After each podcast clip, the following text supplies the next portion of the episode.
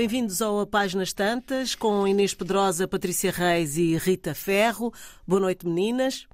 Boa noite. Olá, boa noite. E, a... Meninas e ouvintes. e ouvintes, eu disse bem-vindos a, a todos.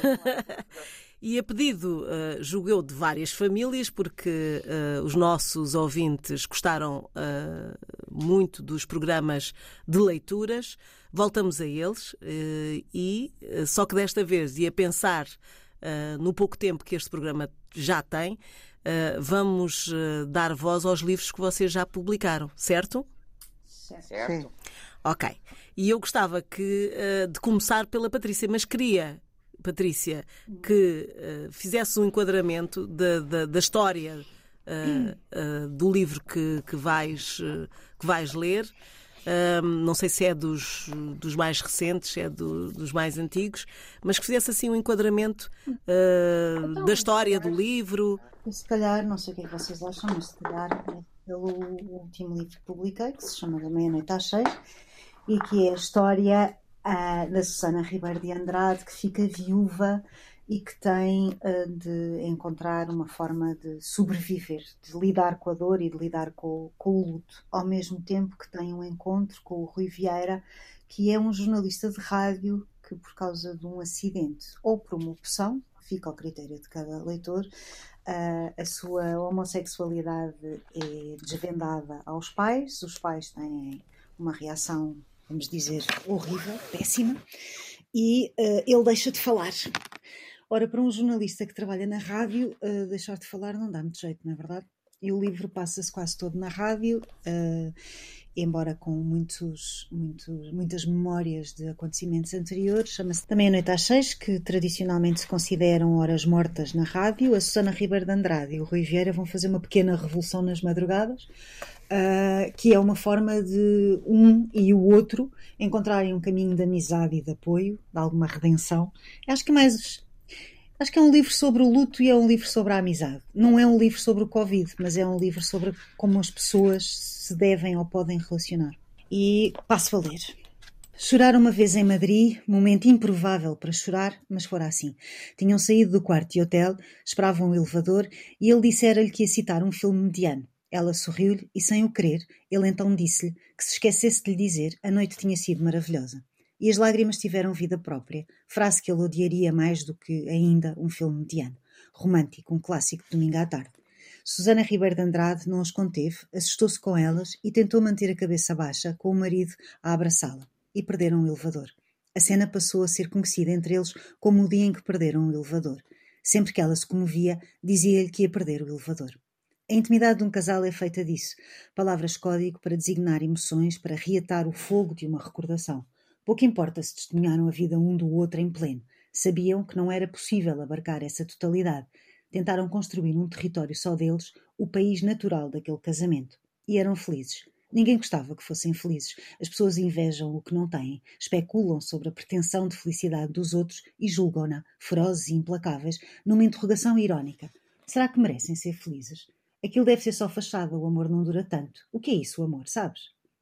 Da mesma maneira que se tinham congratulado com a nova do seu namoro e consequente casamento, as pessoas estranhavam agora a felicidade, as mãos dadas, a capacidade de estarem um com o outro sem queixas. Não era natural. O amor esvai-se, para mais neste século de velocidades estonteantes e outros males. E eles mantinham-se dentro da bolha que tinham criado, não indiferentes aos outros, protegidos dessa imensa putativa maldade. Só isso. Não gostam do nosso amor porque não têm um igual, disse um deles, e o outro concordou. Tinham chegado ao amor mais tarde, parecia-lhes à beira dos 40 anos. Não negavam que estava para trás paixões, sexo, loucuras, vontades, outros homens, outras mulheres. O deles era um passado composto de muitas histórias, algumas comuns, outras realmente originais. Nenhum deles estava contaminado com esse mal designado por ciúme. Sabiam um do outro, dos anos em que a vida os mantivera afastados, do que correra bem, menos bem e verdadeiramente mal. Nenhum imaginava o outro na cama com um terceiro e não se perdiam em cenários de ciúme. Ambos tinham tido uma vida sexual ativa. Era só isso. Passado, todos têm, dizia ela. E ele concordava. E fico por aqui, senão vou-vos ler o livro todo. Estávamos à espera de mais. Eu já estava então, eu, eu, eu uh, entusiasmada. Às tantas, às tantas, passo a bola e voltamos cá. Ok. Rita. Ok, exatamente. Olha, eu vou ser uma insubordinada e vou ler uma coisa que não é minha, que é gira. Mas que tem, que tem a ver com Faz tudo ao a contrário. minha família. Ora bem, o meu, o meu pai tinha um único irmão que se chamava António. eh, o meu pai chamava-se António, ele chamava-se Fernando. Hum, e era, era, era um dandy, um playboy, gostava de luxo, ah, pedia dinheiro aos amigos e não pagava, era completamente estroina e estava sempre no- no nos antípodas do meu pai. O meu pai era o menino certo que ajudava a mãe a rever os livros, que tratava das contas, e ele estava sempre numa parte do mundo qualquer a, a- a- escangalhar corações e não sei o quê. Portanto, às tantas, teve uma tragédia na vida, ah, ia com uma bailarina qualquer no carro e com as duas filhas de 5 e 6 anos, vamos dizer assim, não sei exatamente, minhas primas direitas, um bocadinho mais velhas que nós. Eh, ultrapassou um carro, veio um caminhão do outro lado, Hum. é, ele trava, as miúdas sal- saltam, era um trem descapotável, e ele esmaga as filhas. Ai, que horror, Rita. Morre o amigo que está ao lado, morre. Não, não é nessa altura que ele vai com a bailarina, mas ele depois conta que vai com a bailarina não foi. Foi um amigo que eu lembro-me que ele partiu o maxilar todo, morreu logo, que estava ao lado. Ah, e as filhas também. Na- a mulher de- à data era inglesa e todos os anos passou a escrever-lhe uma coisa que dizia assim: lembra-te que este, em, ingle- em bom inglês, lembra-te que neste ano, ah, neste dia, mataste as tuas filhas. Meu este Deus. rapaz, pronto, além disso, a creche que era tuberculoso, teve no caramulo, teve não sei o quê, teve uma vida completamente coisa. Para nós era um doido, não é? Porque nós muito uh, queques e, e não, não sei, betinhas. Ele no Natal mandava-nos fotografias dele e da mulher nu. Ah, e portanto o meu pai ficava para morrer, nós revezávamos para roubar e ver as fotografias, aquilo era tudo um drama. Até que um dia morre, nas, eh, morre meu- muito perto de mim no Estoril, e o meu irmão também nessa altura vivia no Estoril e ele vivia no Estoril, no Jardim dos Passarinhos, Ah, mas com uma vida já muito recolhida, fumava sempre uns cigarros ultralongos, ah, havia sempre dinheiro para cigarros, para lagosta, para não sei o quê, para a família já não havia muito, mas pronto, isso não interessava, tinha dois filhos, depois recasou e teve dois filhos. Pronto, e, e portanto, nós habituámos a, a desdenhar um bocado este tio. Porque ralava a minha avó, porque pedia constantemente dinheiro lá em casa, porque no fundo espoliava o meu pai, porque era o, o- o filho pródigo. Tanto que ele, ele- a minha avó deu uma casa ao meu tio Nuxa, a gente chama-lhe Nuxa, deu uma casa ao meu tio Nuxa e ao meu pai não deixou nada. Ou seja, o meu pai, por ser bom, foi penalizado. E É o ele- costume. Acontece geralmente. É eu- eu- completamente penalizado. Eh, ehm, E ele, pronto. Portanto, esta figura do- lendária era muito amigo, eram inseparáveis daquele que alguém talvez se lembre do arquiteto Almeida Araújo. E faziam, destruíam corações, faziam coisas incríveis, eh, punham as senhoras a fazer interrupção involuntária da gravidez. Uma minha mãe Uhum. deitava as mãos à cabeça, não quero ter irmão cá em casa. Aquele drama todo salazarista. E ele era Mas muito para isso dá tudo um romance. É Pois. muito para a Fentex. Isto é só uma pequena introdução para o que vão, vão ouvir. O que é que acontece? No fim da vida, poucos dias antes de morrer, escreve-nos esta carta que eu gostava de partilhar com o público, não pelo público, não pelas minhas amigas, mas por ele. Porque, Uhum. no fundo, é a única altura em que ele. É o único momento da vida dele que ele teve a oportunidade de explicar quem ele era. Ah, ele estava-se nas tintas para o mal que diziam ele, era um ser completamente livre. Ah, e então, em homenagem ao meu tio, eu vou ler ah, a, a carta que ele nos deixou. Mas como é grande, a Fernanda, quando vir que eu me estou a esticar, Sim, passa a bola à Inês e tal como a Patrícia depois Voltam. ok? ok. Queridos sobrinhos, Mafalda, Rita e António. Estou de cama há mais de dois anos, muitas vezes sem poder ir à cozinha ou à casa de banho, sentindo-me inútil, incapacitado e frustrado. É a primeira vez que tenho um muro diante de mim, sem poder avançar nem para a frente nem para trás. nem mesmo me valeu toda a experiência de sobrevivência adquirida na selva da vida. No entanto, sei que a minha situação é o resultado de uma imprevidência imperdoável, pois também afetou a Dominique e a Stephanie, isto é a mulher com quem ele recasou, a primeira era inglesa, esta é francesa, eh, que bem precisariam de um apoio, um apoio sólido neste momento. Deveria ter recursos suficientes com a minha idade e a vida que levei, mas nunca me queixei, não me queixo e não, nunca me queixarei. Quero que todos saibam que estou a pagar o preço. E por que carga d'água haveria eu de passar para os sobrinhos o que é apenas da minha responsabilidade? Estive a ir-me de vez há cerca de três semanas e daí talvez esta carta. Pouco se sabem de mim, todos os três, e muito se tem falado de mim na família. Em Ninhures se sabe tudo, mas aceito plenamente todos os adjetivos que deseja, com que desejem coroar-me. Estou neste exato momento precisado de uma grande clareza. Apraz-me agora mostrar alguma das cartas do jogo que já perdi. Sou tudo aquilo que vocês pensam e suspeitam, mas também outra coisa. O Almada Negreiros declarou uma vez na Brasileira, à mesa dos primeiros cafés da uma da tarde, na aprendizagem da minha juventude. A Fernanda, digo aqui aos ouvintes que é a minha avó poetisa, a Fernanda é a poesia, o António é o poeta da ação, era o António Ferro, o António Gabriel é o poeta da jovem filosofia, era o meu pai. Um, piada a uma certa Sofia que havia então na vida do, do, vosso pai, aproveitou e fez aqui alguns venenos, mas pronto, uma certa filosofia, Sofia, e depois Sofia entre parênteses, uh, e este malandro, Fernando, é o poeta da vida. Fui, como sabem, o primeiro doente do Sanatório das Penhas da Saúde e, mais tarde, o milésimo infeliz do Caramulo. Expulso de ambos, vá lá saber-se por que motivo. Salvei-me por um triz e talvez por, intuitivamente, ter fugido a todas as regras. A verdade é, é que, naquele tempo, não havia nenhum medicamentos para o nosso caso. A cura era ao, ao ar frio, na galeria, deitados numa espécie de maca, imóveis, cobertos por manca, mantas, seis horas por dia, sem nos movermos. A vida e a motivação da vida já nem sequer pairavam no ar. Iam morrendo todos aos poucos, sem vontade de viver, sem esperança. Foi então que se deu a primeira revolução a sério na minha vida. Criei um boneco com um travesseiro que todos os dias colocava na tal maca, ao ar puro da, da montanha já deve ter morrido também esse travesseiro. E eu, com mais dois revolucionários, fizemos 30 por uma linha no sanatório e conseguimos salvar-nos.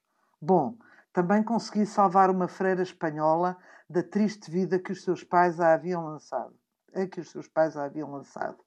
Portanto, moral da história, deve ter sacado a freira. Vamos continuar aqui. Depois, primeira paixão, primeiro casamento oito anos em Inglaterra, onde de facto completei a minha formação de adulto e descobri como a educação que recebi dos meus pais me permitiu encarar tudo sem pestanejar. Cheguei a Londres com 5 libras uh, e o primeiro emprego no mercado de frutas e legumes de Covent Garden, a carregar e a descarregar caminhões às 5 da manhã. Belo trabalho para um lingrinhas como eu, pouco depois de me ter curado os pulmões. Tinha então vinte e poucos anos, mas, como era fluente em inglês e francês, passaram-me para o escritório, onde fiquei encarregado da correspondência com os importadores e exportadores franceses. Um ano depois, desmaiei no meio da Oxford Street. Eram seis horas da tarde. Às nove horas da manhã do dia seguinte, voltei a mim. Tinha sido operado devido a uma peritonite mais do que galopante. Paramos por aqui. Vamos então seguir eh, para a Inês. Qual é a leitura que trazes? Olha, eh, para começar, então trago nas tuas mãos um romance de 1997 que, eu, que agora eh, acaba de ser reeditado e que Uh, em, em súmula, é uma história de três mulheres ao longo do século XX, dos anos 30 aos anos 90, uh, contada na primeira pessoa por cada uma delas. Primeiro, a mais velha, Jenny, uh, escreve um diário, um, uma espécie de diário memorial para as outras, designadamente para Camila, que é a, sua filha. Enfim, não é bem filha. A história é esta Jenny, aristocrática, uh, apaixona-se por António e casa com ele, e António está apaixonado por Pedro, coisa que ela vem a descobrir depois do casamento. É um casamento sem consumação, um casamento branco em que, na verdade, uh, António e Pedro são amantes. Porém, Pedro tem também uh, outros desejos e tem uma amante, tem uma história com uma refugiada do nazismo. Da, da, dessa história nasce uma uh, menina que é Camila, que Jenny criará como sua filha porque entretanto a mãe francesa dessa menina uh, desaparece na, na voragem nazi, precisamente. E essa Camila vai se tornar fotógrafa, fotojornalista. A segunda parte do romance é contada por ela. Uh, e é, eh, esses textos são uh, legendas, grandes legendas, comentários a fotografias, imaginárias, claro, fotografias que, uh, importantes da vida de Camila, em que ela vai contar da sua vida, uh, designadamente sua ida uh, como fotojornalista a Moçambique, onde tem uma relação com um guerrilheiro moçambicano, no tempo da ditadura, claro. Do, da relação da qual nasce a sua filha Natália, que é a terceira narradora deste romance, uh, uma narração que é através de cartas que esta Natália, arquiteta mestiça, vai escrever à sua avó Jenny. Isto é assim, o, o digamos, o, o andaime geral do romance. E então leriam o princípiozinho, mesmo o primeiro capítulo de O Diário de Jenny. A tua cabeça rodou na direção do meu rosto, os teus olhos fecharam-se e a tua boca avançou para a minha, através de uma lenta rota de luz, risos e lágrimas. Quando os teus dentes morderam os meus lábios, alguém gritou bravo, como na ópera, e eu soube que nunca uma rapariga havia sido assim amada. Espere, dizias tu, conosco há de ser diferente. Travavas-me o corpo todo com um beijo na palma da mão, os meus dedos agarravam-se entontecidos à curva funda das tuas pálpebras e desse canto macio de pele eu inventei um homem para sonhar até ao dia branco da nossa eternidade. António, dou-te esta aliança como sinal do meu amor e da minha fidelidade. António, muito prazer. Chamo-me António José Castro Moraes, mas toda a gente me trata por Tosé. Raptaste-me ao terceiro dia. Jennifer, diga à sua mãe que hoje está muito cansada para passear e venha comigo ver a vida verdadeira. O meu nome é Jenny, porque o pai que eu não cheguei a conhecer adorava a heroína de uma família inglesa de Júlio Diniz, uma família, aliás, semelhante à nossa no culto discreto da riqueza, como prolongamento físico da solidez espiritual. Mas tu, António, preferias outra coisa. Eu restituía-te o nome de origem nem sequer era capaz de pronunciar esse diminutivo portátil que te fazia de toda a gente, e tu inventavas-me para lá do livro de onde eu tinha saído. Naquela época, parecia-me que estas intenções contrárias eram a mesma, um código de segredo automático que escrevia a grande evidência do amor. Só na noite do nosso casamento descobri que havia outra pessoa que te soltrava António, querido, meu querido. Cuidado, é o auge do sol e todas as formas da montanha se rendem ao totalitário peso da luz. Vais andando, com os binóculos apontados ao mais longínquo dos cumes, e de repente vejo o teu pé direito no ar sobre o precipício. Grito cuidado e abraço-te pelas costas. Cais sobre mim, no alto de meteora. Pois um braço sob a minha cintura e a tua face, recortada em contraluz, rasga-me com a insuportável beleza de uma aparição. Como te chamas, anjo da guarda? Foi a única vez em que me trataste por tu. Fizeste o resto da viagem conosco nesse verão de 1935. Vinhas dos mosteiros do Montatos, onde nem a sombra de uma mulher se permite. Nós vinhamos da desilusão de Atenas, que a minha pobre mãe definia incessantemente como a viúva alegre dos deuses, para dar a entender que era culta, mordaz e muitíssimo viúva. Não me lembro de nenhuma das másculas estátuas dos museus de Salónica, apenas manchas de mármore sobre as quais os teus dedos evoluíam, longos, quase impúdicos pela transparência dos ossos e das unhas. Esse fascínio pelos teus dedos valeu-me meia dúzia de vitórias ao gamão, no dia em que me levaste às escondidas a ver a vida verdadeira, nas sombras sumptuosas das igrejas ortodoxas e nos cafés do cais, povoados de velhos marinheiros gregos com gestos muçulmanos. Explicavas-me as regras, mas eu não conseguia ouvir-te. Embrulhava-te a voz na velocidade das palavras e na cor incerta da íris. Quando sorrias, era verde clara, e depois tornava-se castanha. O nariz afilado, perfeito e imóvel como uma decisão, a boca excessiva destoando, lábios grossos com os cantos virados para baixo, como uma permanente trincheira de desconfiança. Nunca fui de falar muito. A minha mãe reforçava convenientemente a minha incomunicabilidade, doutrinando-me na lei da poupança verbal. Uma ideia, meia palavra. Seguia desesperadamente o trilho dos dedos sobre as peças de madeira para que me julgasse inteligente, capaz de vencer. Nunca mais voltaria a ganhar-te.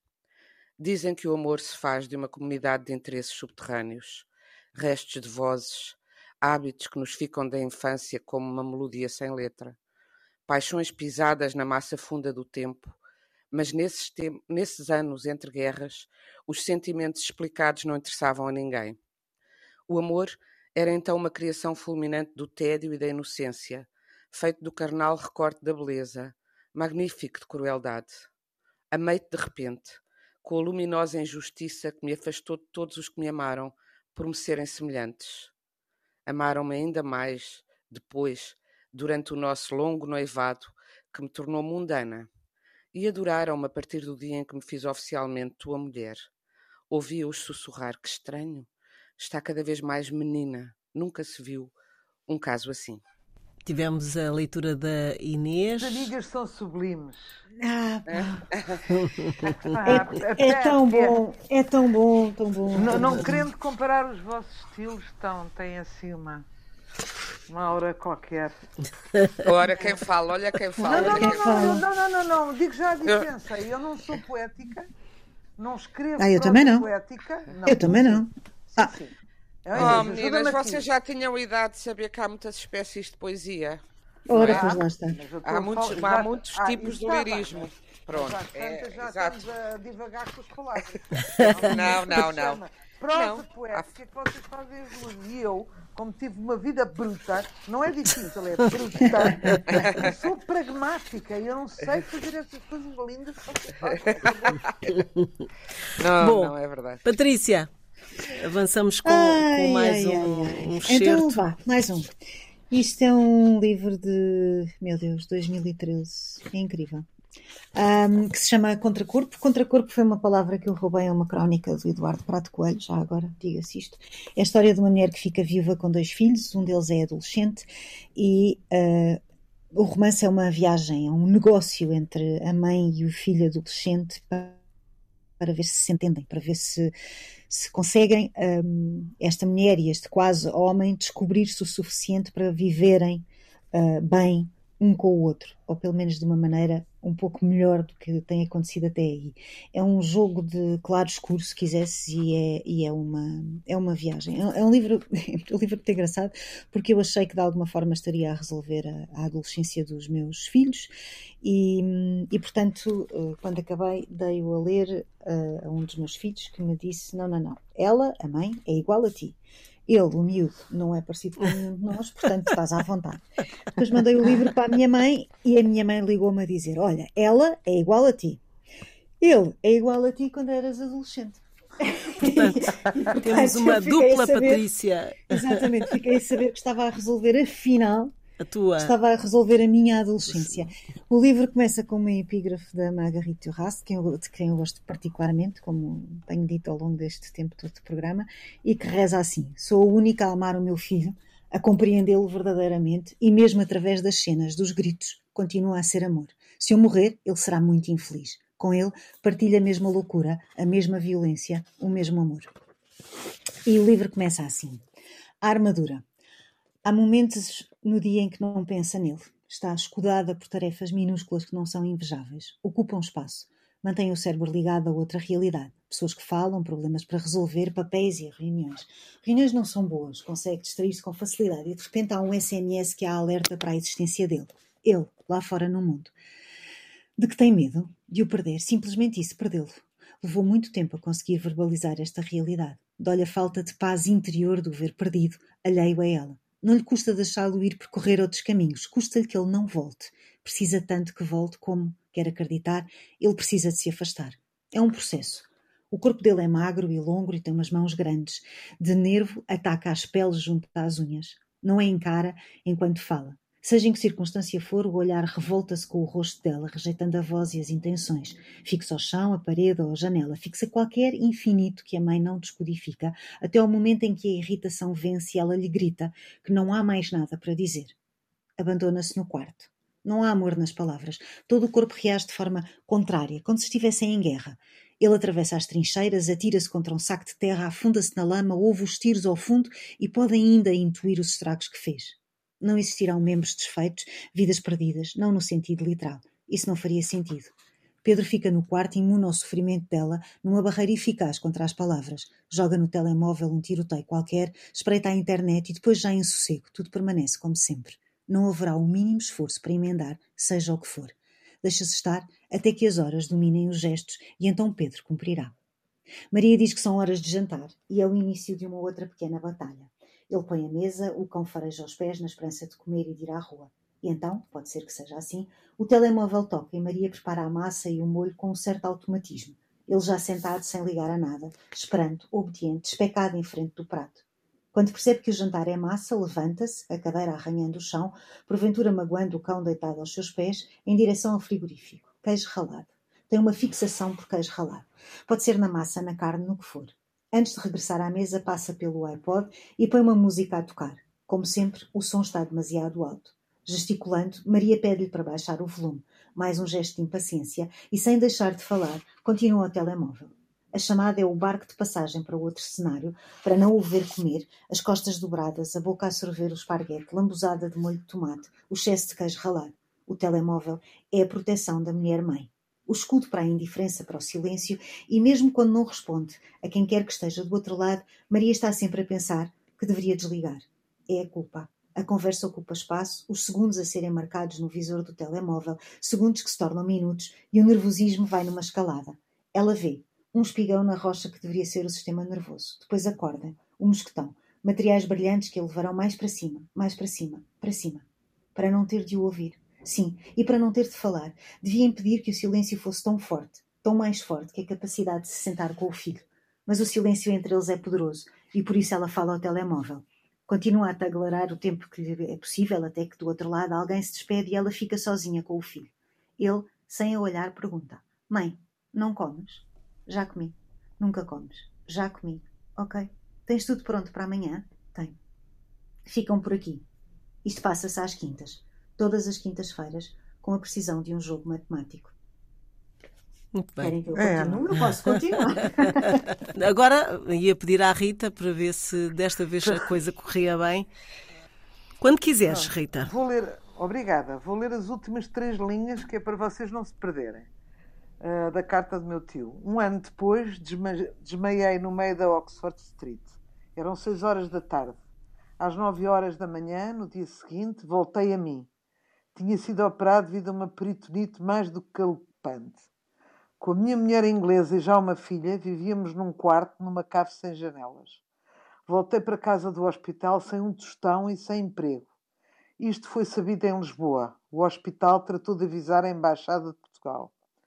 Face à aflição da minha mãe, o meu pai fez algo que nunca tinha feito antes, nem nunca voltou a fazer, o que lhe agradeço de todo o coração. Usou da sua influência, telefonou ao seu amigo Dr. Armindo Monteiro, embaixador em Londres, que me foi visitar. Coitado! O senhor nunca tinha estado numa cave que não a dos seus vinhos. Ainda me lembro do seu olhar desesperado, procurando uma janela, uma poltrona onde se sentar.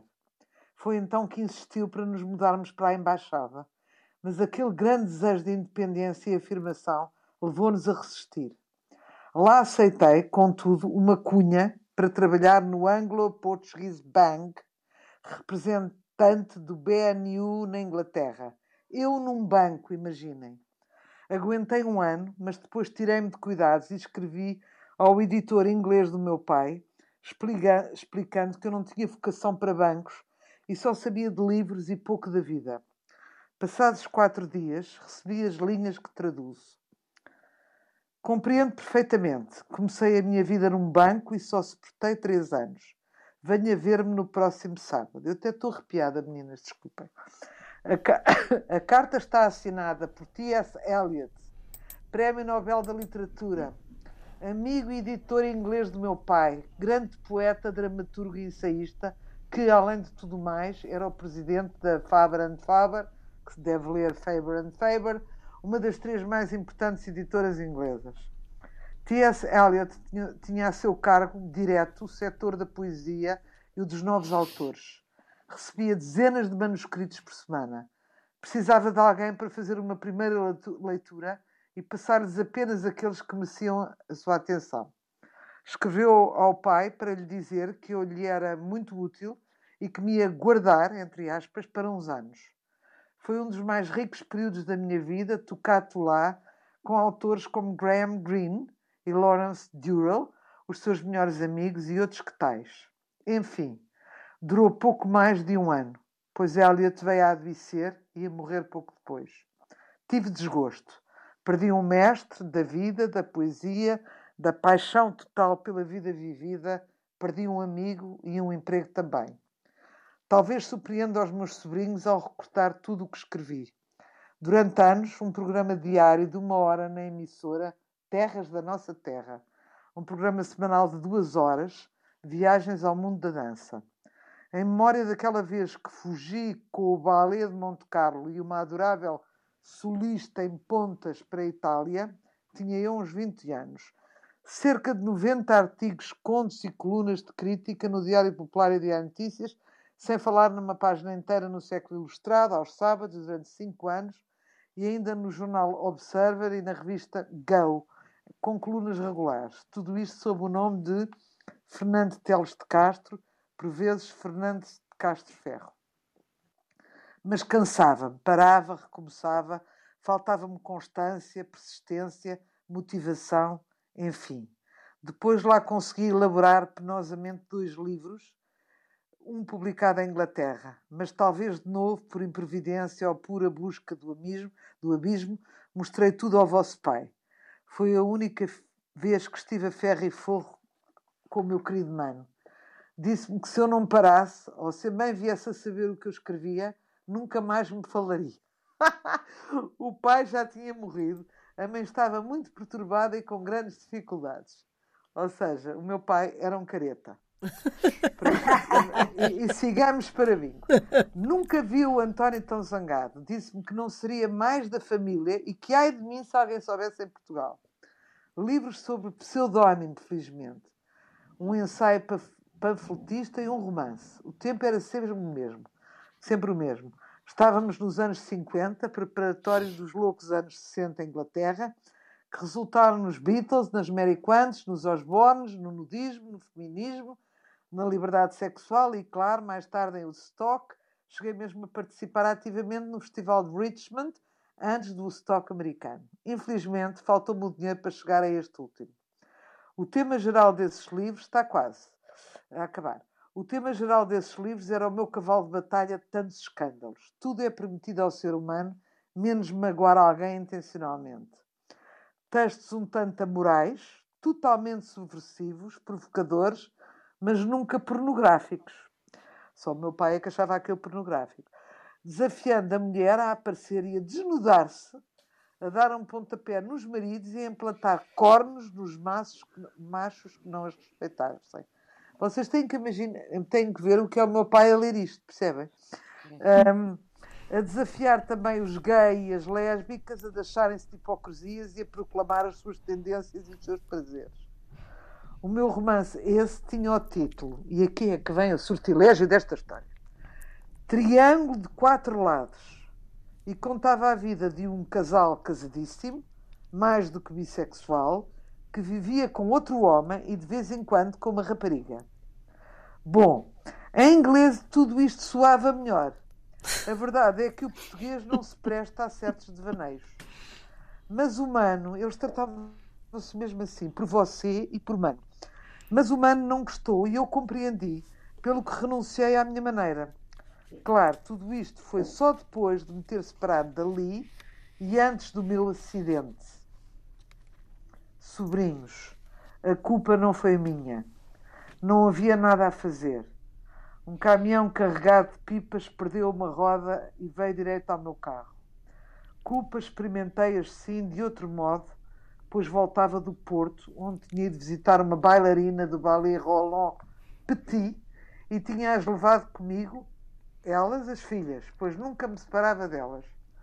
Depois disso, dois anos em Lisboa, um tempo de desespero e quase loucura, o encontro com a Dominique me salvou de mim mesmo e me convenceu a ir para o Rio de Janeiro, onde vivemos 15 anos. Já lá vão mais de 40 e eu ainda sinto o mesmo amor por ela. Nunca mereci uma mulher tão direita, tão perfeita por fora e por dentro, nem mereci a filha e o filho que ela me deu e que tudo devem a ela. Bom, estou cansado. Que os deuses e as musas continuem ao vosso lado e, eu, e é o que vos desejo. Vosso maldito e irreverente tio. Deixem-me só dizer, o Nuxa morreu dois dias depois de ter colocado esta carta nas nossas mãos, sorrindo sempre, e tinha como o meu pai olhos azuis de uma ternura extrema, e deixando-me para sempre a pensar, e aqui a Inês lembra-se deste livro, um, um, na coincidência literária entre o seu livro Malquisto, Triângulo de Quatro Lados, e o meu romance anterior, quatro e um quarto. Lembras-te, Inês? Uhum. Sim, sim. Que eram sim. exatamente um casal casado sim, sim. que atraía ao seu leito um homem e depois uma mulher. Uhum. E tem graça, pois só agora, isto agora pus aqui numa nota, quando voltei a esta carta, me apercebi da semelhança impressionante dos enredos, Uhum. escritos com 50 anos de diferença. Não li Uhum. nem nunca me chegou às mãos o original do meu tio, não o conheço, o original. Deve ter-se perdido, entretanto, a mudança de casa, de país e de vida. Certo é que este acaso me arrepiou e perfilou com um sorriso póstumo, mas zombeteiro, no meu tio Nuxa. Uhum. Pronto. Vem aí um outro livro, com certeza. Vem Que isto dá, isto dá para pano para mangas. Não, Inês, essa história, a história desse tio da Rita dá um, um É, grande dá um romance. é verdade. Afogado no meio de três pessoas públicas, a avó, Uhum. a- a- o pai, a mãe e o irmão, Meu irmão, claro. E ele, que era, escrevia lindamente, depois acabou por ser editor, influenciado pelo Eliot, toda a vida no Brasil, mas que não teve uma hipótese de. Porque era, era esta coisa. De ser o que era. Ser o que era. Ser o que era. Ser quem era. Ou de ser quem era. Ah, Inês, vamos terminar contigo. Sim, então eh, eu vou ler um- o princípio também de um outro romance meu, há, há pouco li, de Nas Tuas Mãos, que é de 1997. Este é de 10 anos depois, 2007. Chama-se A Eternidade e o Desejo. É um diálogo e uma homenagem com o grande pa- padre António Vieira e é uma história passada em Salvador da Bahia, basicamente muito passada em Salvador da Bahia, onde volta Clara, a protagonista, uma professora, eh, uma professora universitária que ficou cega em, nesse local, na cidade de Salvador da Bahia, num confronto o- com alguém que foi dar, dar tiros, ma- tentar matar e matar o seu amado António, também António, e eh, ela foi ao encontro desse homem brasileiro e, e- e é apanhada nesse confronto. António morre, ela fica cega e anos mais tarde ela regressa cega a, a Salvador da Bahia com um amigo, Sebastião, que é, digamos, o, co, co-protagonista deste romance. E hum, é uma homenagem, como disse, ao Padre António Vieira e também uma, além de, além de uma reflexão sobre a eternidade e o desejo, fundada numa frase do próprio António Vieira, é também uma homenagem à língua portuguesa nas suas eh, variedades, nas suas variantes, na sua potência extraordinária. A frase do António Vieira, que é a epígrafe do livro, diz: A eternidade e o desejo são duas coisas tão parecidas que ambas se retratam com a mesma figura. Sendo que a figura é, isto é do, do sermão de Nossa Senhora do Ó, e a figura é o círculo, ou o Ó de espanto. É, é um texto lindíssimo de António Vieira. E o romance, próprio, isto é epígrafe geral, e o primeiro capítulo começa com outra epígrafe de António Vieira, que diz: Não vivemos como mortais porque tratamos das coisas desta vida como se esta vida fora eterna. Não vivemos como imortais porque nos esquecemos tanto da vida eterna como se não houvera tal vida. Sermão de quarta-feira de cinza. A noite passada sonhei que voltara à Bahia. O sol atacava a pique e eu andava de igreja em igreja à procura de alguém que não conseguia encontrar. Na rua, a força do sol impedia-me de ver. Nas igrejas, ficava atordoada com o excesso de turistas e talha dourada. Queria gritar, mas não conseguia. Dizes-me que é uma sensação muito comum nos sonhos, mas eu creio que já não posso voltar a ser uma pessoa muito comum. Recordas-me que vou voltar a Salvador e que vou contigo. Vou ao teu lado, sim, acredita que te agradeço a gentileza da companhia. Mas tu não pertences ali e eu tenho um bocadinho de medo de me perder. Então peço-te que me contes tudo, Sebastião. Tudo? Mas o que é tudo? Tudo o que vejo? Perguntas num sussurro como se de súbito te sentisses esmagado pela intraduzível vastidão do teu olhar. O que se vê nunca se pode narrar com, com rigor. As palavras são caleidoscópios onde as coisas se transformam noutras coisas. As palavras não têm cor, por isso permanecem quando as cores desmaiam. Percebo o teu aturdimento, como se traduz a visão, como se emprestam os olhos. Impossível. Ainda por cima num aeroporto onde tudo é movimento. O movimento entorpece o acontecer das coisas. Conta-me só a verdade, Sebastião. O que sobra daquilo que vês? Dizes-me que vês uma criança pequena chorando, agarrada aos joelhos de um homem que parte. Uma mulher tenta soltar os dedos da criança das calças do homem, que se esforça por conter as lágrimas. Peço-te que não me contes histórias de despedidas. Vejo-as à transparência das vozes, no recorte bruto das frases entrecortadas de tristeza. Peço-te que olhes para o que fazem as pessoas felizes. São essas que preciso de ver. Dizes-me que te peço demasiado, que a felicidade não se vê. Enganas-te, Sebastião. Também eu já me enganei quando via. Olhava, mas não via. Fixava-me nas lágrimas, como tu. Somos conduzidos para as lágrimas, a civilização é provavelmente isso, um longo trajeto de lágrimas, como se tivéssemos medo de merecer o júbilo da terra, como se o conhecimento da morte nos tornasse mortos antecipados. Lembro-me de mim criança. Recorro muito à criança que fui. Convoco as memórias da primeira infância. É esse o meu antidepressivo. Não havia entre mim e o mundo qualquer conflito, e tudo o que sabia me bastava. Dizes-me que tenho sorte não conseguiste guardar uma memória nítida dos teus primeiros anos. Contam-te histórias que se passaram contigo e é como se não tivesses estado lá. O que mais recordas da infância é o tédio. Repetias incessantemente à tua mãe que não tinhas nada para fazer. Ela retorquia-te que aproveitasses as vantagens de viver num mundo onde já estava tudo feito e depois mandava-te escolher brinquedos bons para levar aos meninos que não tinham nada. E tu não eras capaz de escolher. Todos os brinquedos com que te esqueceras de brincar te faziam falta de repente. Incapaz de te obrigar a escolher, escolhia ela os brinquedos, ia contigo a um orfanato qualquer. E tu vinhas de lá a chorar, com pena de ti mesmo e dos meninos órfãos sem brinquedos. Na realidade, dizes agora, tinha mais pena de mim do que deles. Então a tua mãe abraçava-te e beijava-te, extasiada com o teu bom coração, dizia: Meu amor, tão sensível o meu amor pequenino e tu sentias-te um mentiroso egoísta. Rio-me, pensas que me rio de ti. Já não me rio de ninguém, Sebastião. Rio-me porque preciso de arrefecer as palavras. Preciso de adequar as palavras à temperatura do meu corpo. Rio-me muito mais agora do que quando via, porque quando via as palavras eram só mais um sinal, um piano numa orquestra. Rio-me até mais do que nunca, Sebastião, porque a escala dos sorrisos se me tornou inacessível. Fechamos assim o programa porque já não há tempo para outras sugestões, porque estas já são algumas sugestões para os nossos ouvintes. e temos que nos despedir. Este é o penúltimo programa. Uh, já uhum. sabe que estamos em podcast, em antena1.rtp.pt e no Facebook. Boa noite.